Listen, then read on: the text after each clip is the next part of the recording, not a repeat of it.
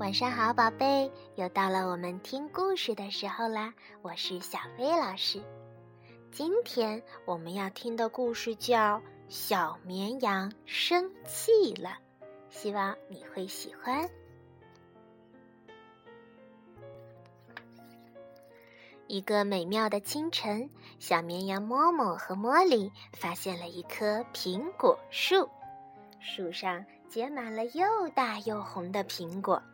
其中有一个苹果是嬷嬷最想要的，可是无论它跳得多高，总是够不到那个苹果。嬷嬷想，也许苹果会自己掉下来。她等啊等，等啊等，可是那个苹果就是不掉下来。嬷嬷等的都睡着了。嬷嬷醒来的时候，却发现。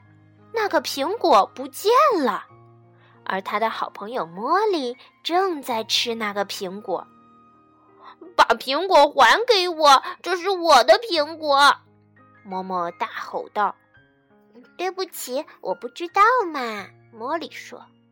嬷嬷很不高兴。茉莉说：“别生我的气好吗？树上还有好多苹果呢。”可是，嬷嬷嚷道：“我就要那个苹果，可是却让你吃掉了。”嬷嬷非常生气，非常非常生气。她气得长出了生气牙齿、生气犄角、生气蹄子和生气尾巴。嬷嬷变成了一只生气大怪兽。我要我的苹果！嬷嬷生气的大喊道：“茉莉劝他别这么生气嘛。”可是嬷嬷大叫道：“我偏不！”她踩烂了花，撞翻了鸡舍，吓跑了鸭子，还咬了一头奶牛的尾巴。嬷嬷气得简直不知道该如何是好。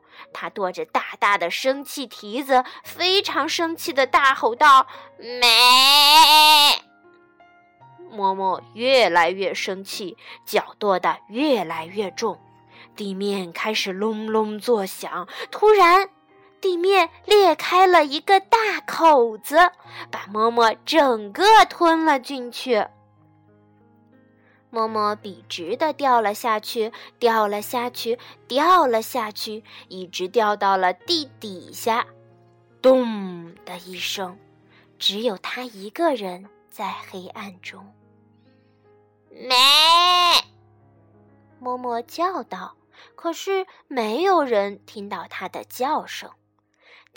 她想把墙撞破，可是墙没撞倒，倒是把头给撞疼了。嬷嬷一个人很孤单。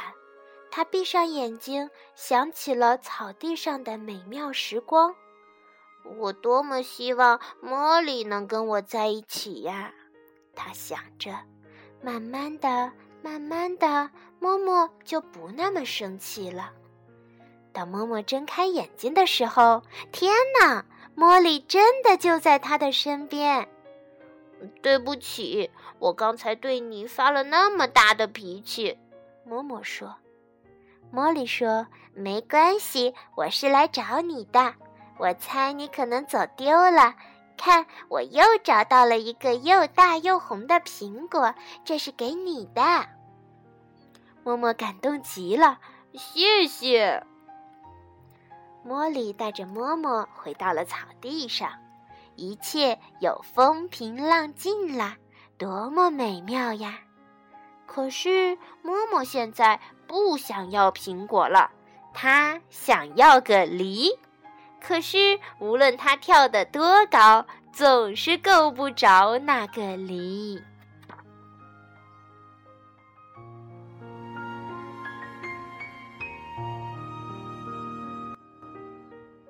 宝贝，如果你很期待得到一样东西，可是最后没得到，你是不是也会生气呢？其实啊，生气没什么大不了的，我们每个人都会生气。